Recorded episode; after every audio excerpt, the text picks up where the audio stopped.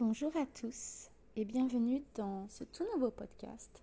Je vous retrouve cette semaine un petit peu en retard parce que je devais enregistrer mon podcast hier. Et comme j'ai publié sur euh, Instagram, euh, j'avais besoin un petit peu de faire une pause hier. Je ne me sentais pas vraiment dans mon assiette. C'est toujours pas vraiment le cas aujourd'hui. Je me sens euh, assez fatiguée et mon corps, je le sens très courbaturé. Donc j'ai fait du sport samedi matin mais je sens aussi que je suis extrêmement fatiguée. Donc j'espère que vous avez tous passé une excellente semaine et que la semaine qui a commencé a très bien commencé. Aujourd'hui, j'ai pas forcément de sujet particulier à vous partager, j'avais plus envie de vous partager mes pensées du moment. Euh, j'avais un petit peu envie aussi de vous dire qu'est-ce qui se passe à l'intérieur de moi en ce moment, presque demain, je serai à un mois du départ.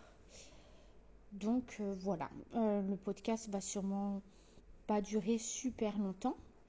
Euh, mais voilà, je vais quand même vous faire un petit coucou et puis vous expliquer ce qui se passe en moi et peut-être que ce que je vais vous partager va vous aider ou va vous inspirer ou, ou whatever. Voilà. Alors comme je disais, je me sens extrêmement fatiguée en ce moment. Euh, je travaille beaucoup. Euh, je travaille 38 heures semaine dans une crèche. Et euh, je suis room leader de ma salle. Donc ça veut dire que je m'occupe aussi de la programmation des activités, de tout ce qui est rédaction, des observations que je fais sur les enfants. et puis de m'assurer aussi que le, le, déroulement de la journée, donc on suive bien la routine, les transitions. Et en fait, je suis dans une équipe qui est composée de jeunes, euh, de jeunes éducatrices, soit qui viennent tout juste de commencer, ou soit qui sont encore en études. Et donc, euh, on m'a demandé, la, direction m'a demandé aussi de les former à, bah, l'éducation. Et comme je pars, euh, que je termine le travail dans trois semaines, on m'a aussi demandé de former la prochaine room leader, donc l'éducatrice leaduse de la salle. Donc c'est quand même énormément de travail. J'avais jamais moi formé de gens auparavant. C'est beaucoup de travail, c'est beaucoup de blabla. Et puis en fait, je me rends compte qu'il y a tellement, je fais tellement dans une journée que expliquer, c'est, c'est, euh, il y, a, y, a, des choses que j'ai des choses que j'explique. J'ai l'impression que c'est vraiment des choses qui ont c'est du bon sens, mais pour la personne en face de moi, c'est pas forcément du bon sens. Et puis j'ai l'impression de euh, toujours euh, dire quoi faire ou de, de toujours avoir quelque chose à dire, alors que je sais bien sûr que c'est pour les aider à se former, à évoluer, mais j'ai pas l'impression de m'arrêter de toute la journée. Et euh, souvent le soir quand je rentre à la maison, bon bah voilà, hein, ça c'est comme beaucoup de gens, j'ai mon lunch à préparer pour le lendemain. Et puis euh, des, voilà, des choses à organiser. Je regarde très peu la télé, c'est très rare quand je me quand je m'autorise euh, vraiment des soirs où je fais que de regarder par exemple une série, je l'ai fait samedi soir, mais en règle générale, mon cerveau est continué à tourner parce que je prépare des choses pour mon voyage ou je, fais d'autres choses, je prépare euh, des activités ou voilà, en fait, je suis jamais vraiment sur pause. Ou je vais au sport, par exemple. Je me suis mise au sport euh, il y a deux mois à peu près. Et euh, c'est un peu la course. Donc là, par exemple, il est 7 heures du soir. J'ai terminé à 4 heures. Et en fait, c'est le seul moment où je me pose maintenant, c'est pour enregistrer le podcast. Donc, euh, donc voilà. Voilà un petit peu mon énergie du moment. je, comme je disais, je suis assez fatiguée. Euh, et puis j'ai pas du coup pas trop d'inspiration. Mais d'un autre côté, je me dis bon bah je me suis lancée à faire un podcast et j'ai vraiment envie d'être consistante parce que parce que c'est très facile de, lancer un podcast, c'est d'être motivé dès le départ, mais il y a des moments, bah oui, on est un peu moins motivé, mais bah, il y a des gens qui nous écoutent et moi j'ai vraiment envie d'être engagée avec, euh, avec les gens qui m'écoutent. Je ne sais pas forcément qui écoute mon podcast, mais je me dis il y a des gens qui, commence peut-être à comprendre que le rendez-vous du podcast, c'est souvent le dimanche ou le lundi, à peu près, ça dépend comment je suis occupée le dimanche.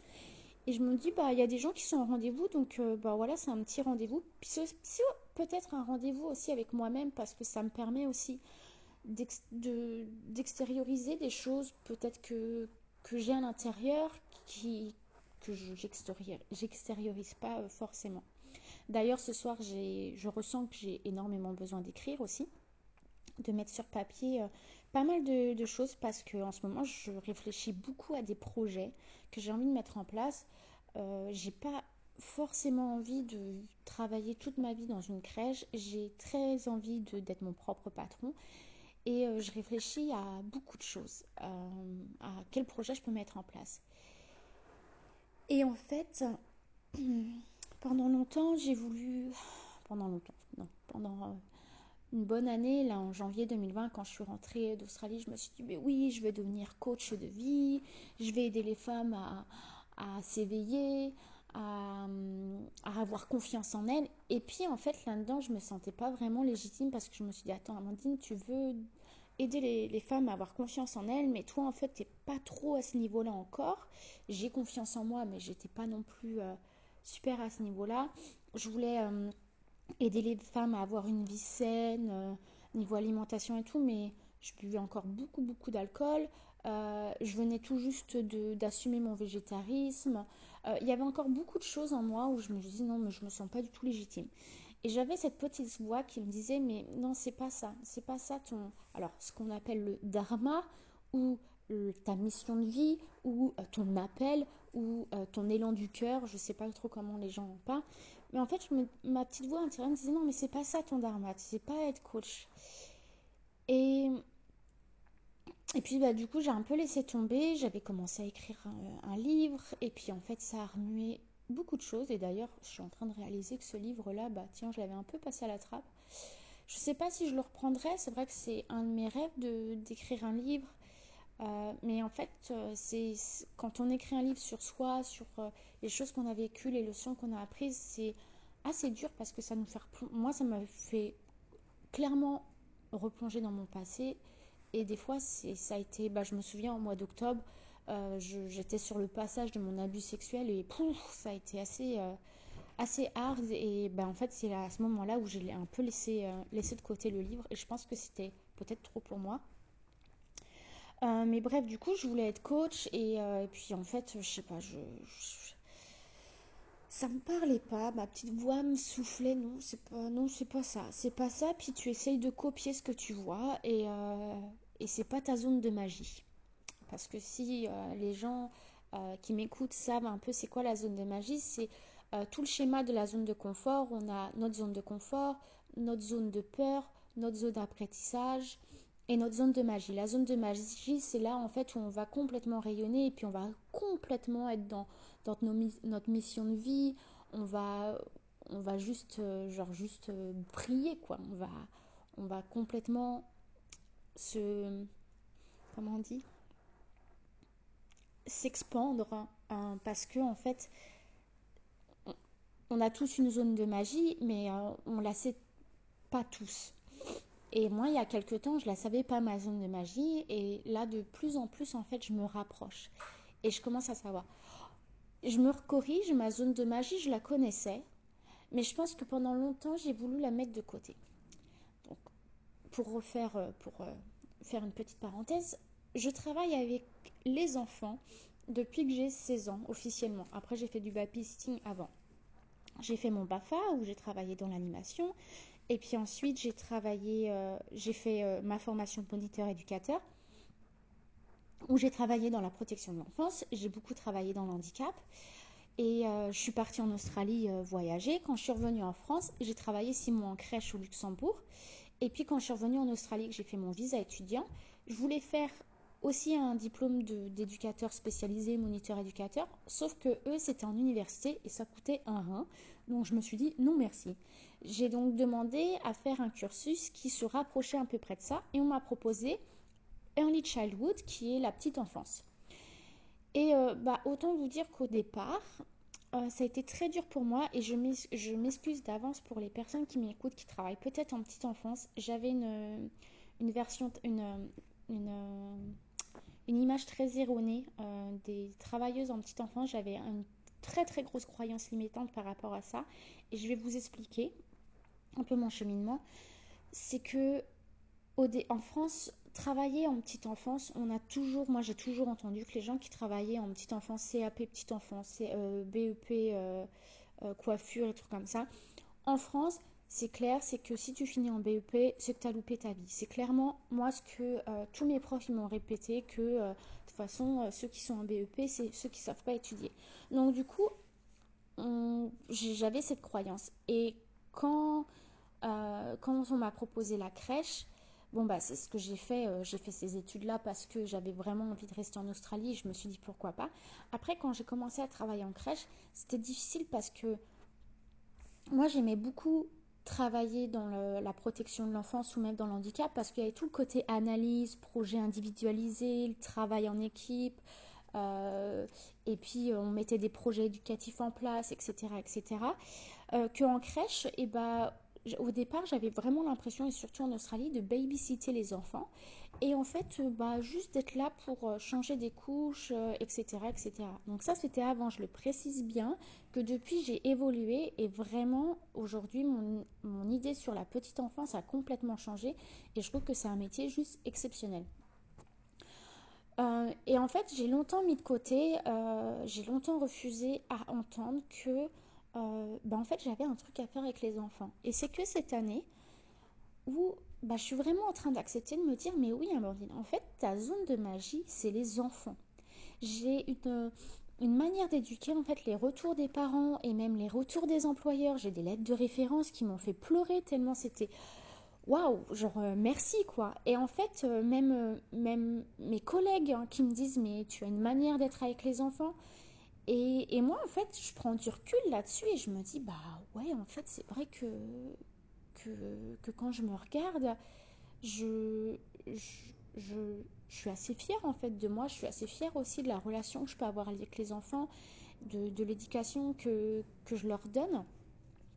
Et puis, euh, j'ai une très très grosse vision pour moi de, de l'enfant de demain je, pense énormément, je ne sais pas pourquoi, mais je pense énormément à ma maternité, à quelle euh, éducation j'ai envie de donner à mon enfant, à quelle femme, quelle mère ou quelle éducatrice ou quelle enseignante j'ai envie d'être pour la, génération à venir. Et je me dis qu'en fait, il y a du boulot là-dedans. C'est qu'aujourd'hui, on vit dans un monde qui est vraiment en changement, qui a besoin de changement, qui a besoin de, euh, d'opérer euh, des, nouvelles manières de penser, des nouvelles, manières d'apprendre. Et je me dis en fait, ben, si je veux que ce changement arrive dans le monde, que, que ces, adultes de, les adultes de demain euh, opèrent un changement dans le monde, ben, ça passe par moi. Moi qui suis éducatrice, moi qui suis enseignante, et j'aime bien m'appeler, euh, je suis une planteuse de graines en fait, je suis une petite jardinière parce que je viens planter mes petites graines dans l'éducation et puis les enfants, ils, les font, ils font pousser les petites graines et, c'est eux qui, ils deviennent le jardin. Moi, je suis là juste pour m'occuper de jardin, de leur les arroser, de leur donner des petits nutriments, euh, de remuer leur terre un petit peu. Et puis eux, ils font tout le reste et ils créent un magnifique jardin. Et en fait, euh, je suis en train de me, me dire, bah, quel jardin en fait j'ai envie de, cultiver? Est-ce que j'ai envie de cultiver un jardin où il y a plein de mauvaises herbes et les mauvaises herbes, on pourrait les, euh, traduire par tout ce qui est croyances limitantes, euh, blocage, euh, etc.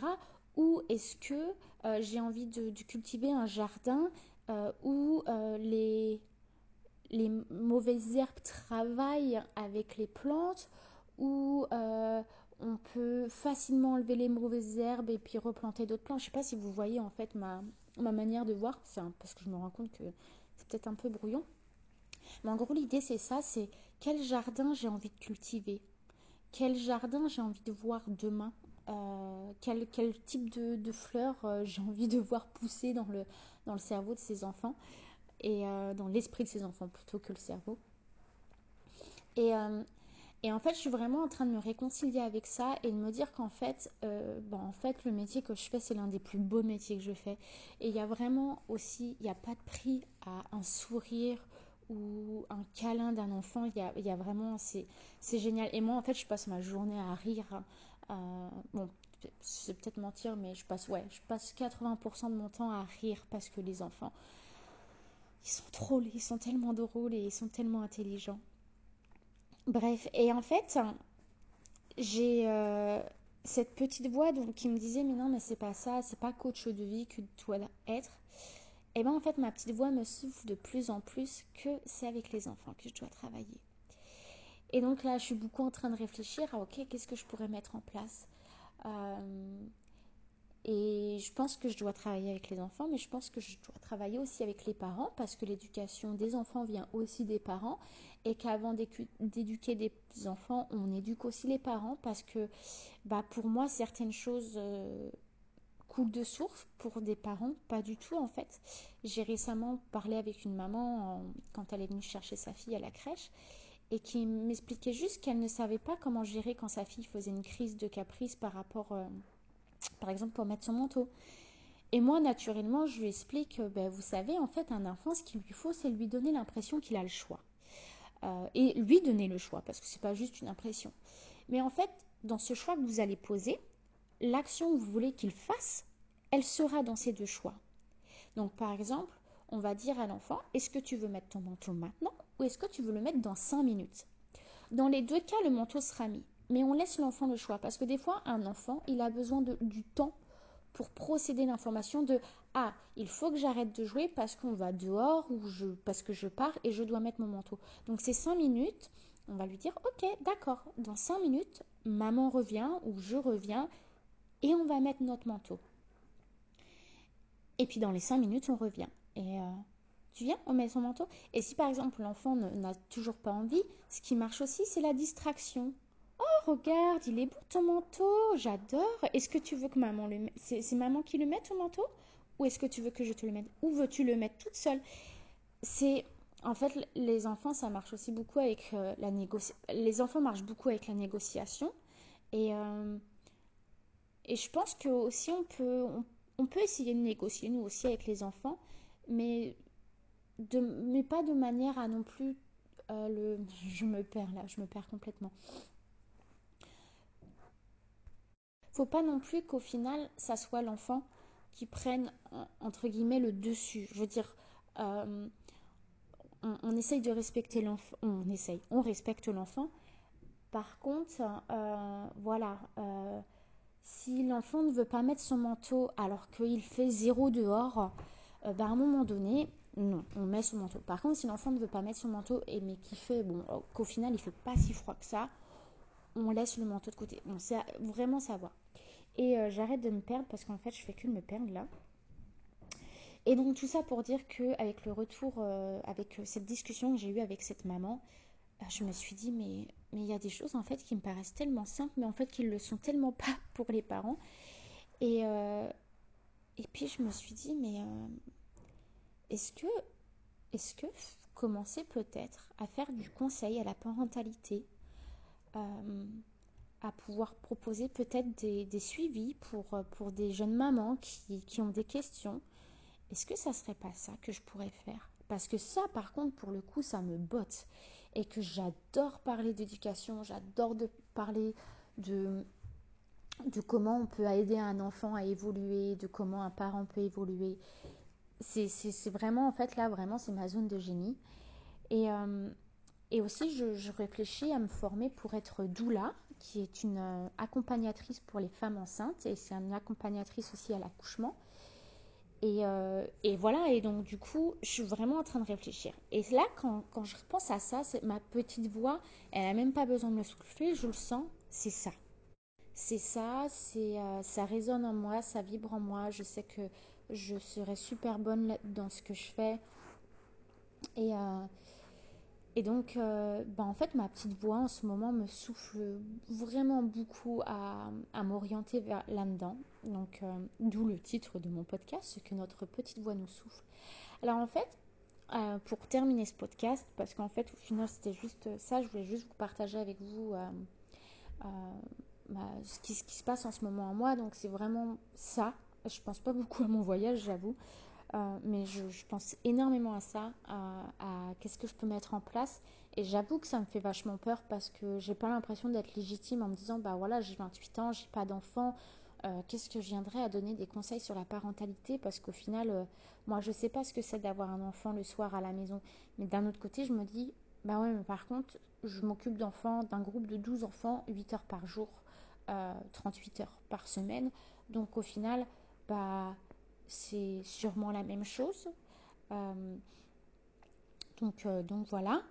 Euh, je sais que j'ai besoin de travailler ça sur ma légitimité et puis que bon bah voilà ça la graine est plantée dans mon cerveau par rapport à ce projet là je vais juste euh, l'arroser et puis attendre que ça germe euh, parce que c'est aussi comme ça que ça fonctionne en règle générale c'est qu'on reçoit la formation et le temps qu'on le mette en action il y a des, un temps de, de digestion entre guillemets donc ça. Mais par contre, en fait, je vais vous donner un, petit conseil et un petit exercice à faire pour tous ceux qui, par exemple, ont des choix à faire et qui ne savent pas trop quoi faire. Parce que votre petite voix intérieure, cette petite voix qui vous souffle les choses, ça s'appelle votre intuition. Et votre petite voix intérieure, elle vous souffle très régulièrement des choses, mais en fait, il faut savoir prendre le temps de l'écouter.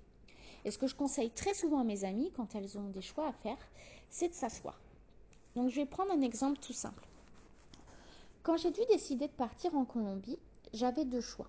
C'est soit je quittais tout en Australie pour partir en Colombie et puis faire je ne sais quoi, parce que c'était vraiment l'inconnu pour moi, ou alors euh, je restais en Australie et je continuais à travailler pour avoir mon visa permanent.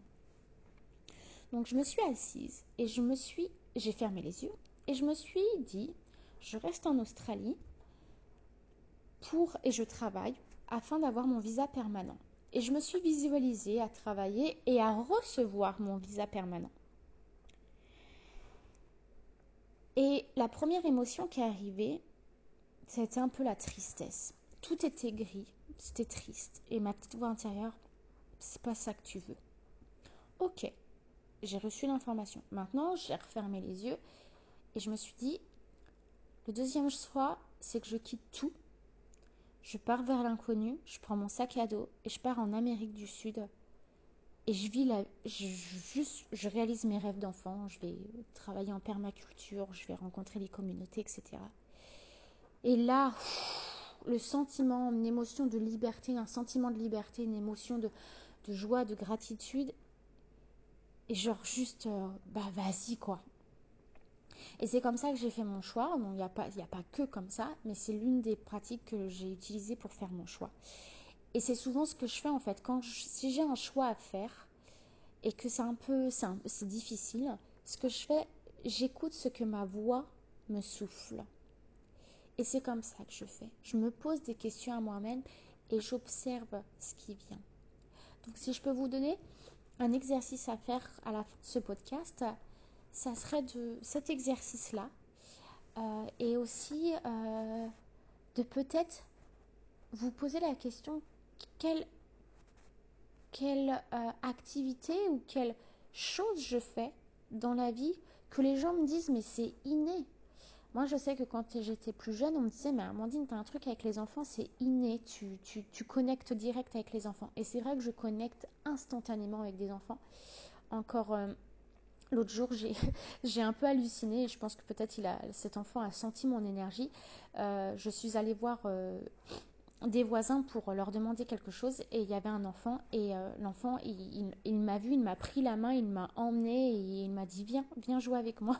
je me suis dit ben, qu'est-ce qui se passe, tu me connais pas et les, les, deux grands-parents étaient, étaient quand même assez étonnés et ils me disaient oh, bah, il t'aime bien et je dis bah, je pense que je travaille avec les enfants et je pense que moi clairement il avait senti mon énergie. Donc, ce que notre voix nous souffle des fois n'est pas forcément agréable à recevoir, à entendre, parce que des fois, elle nous donne des réponses qui peuvent faire peur. Par exemple, tout quitter pour partir en Amérique du Sud euh, en plein inconnu, en plein Covid aussi, euh, bah, ça fait peur. Mais c'est ce que notre voix nous souffle, c'est ce que notre intuition nous souffle. Et il faut savoir que notre intuition, elle fera toujours les bons choix pour nous. Elle nous mettra jamais en danger, elle nous, elle nous fera jamais, elle nous, ne nous fera jamais prendre des décisions pour nous mettre en danger ou, euh, qui, oui, qui risquent euh, de tourner mal. Donc vraiment, si vous voulez vous reconnecter à votre intuition et si vous voulez euh, faire des choix justes, demandez. Demandez-vous à vous-même, posez-vous et écoutez ce que votre petite voix vous souffle. Voilà, euh, bon, 25 minutes de podcast. Je, m'excuse d'avance parce que je sais que je me suis éparpillée un petit peu. Euh, ça aussi traduit très bien ce qui se passe un petit peu à l'intérieur de moi en ce moment. Mais euh, en tout cas, ben, je vous souhaite une, excellente semaine. Je vous dis à la semaine prochaine. Et euh, j'espère que vous allez avoir de, très belles choses qui vont vous arriver dans votre semaine. Ou tout simplement que vous soyez remplis d'amour, de joie et de lumière. À très très vite. Merci pour votre soutien et pour votre écoute. Et je vous dis à très bientôt.